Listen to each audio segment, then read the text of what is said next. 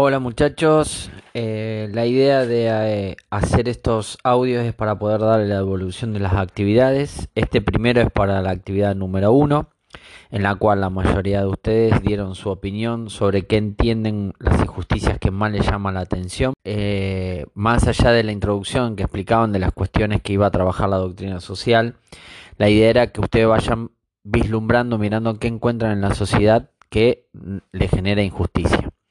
Ahora les voy a compartir lo que fue poniendo, saliendo de la mayoría que pusieron como injusticia, las que más aparecieron. La primera tiene que ver con la discriminación. Y ahí en la discriminación aparece el tema del bullying, el tema de la, eh, eh, la situación social de las personas, tiene que ver con su aspecto físico, o también esto de que hay algunos que se sienten superiores a otros. El otro que aparece es la desigualdad, particularmente mencionado en la parte de la pobreza y la que tenga que ver con la desigualdad en el tema de género. Y por tercero, donde también es mencionado por muchos, es el tema de la inseguridad, particularmente focalizado en el tema del robo y el tema de la impunidad.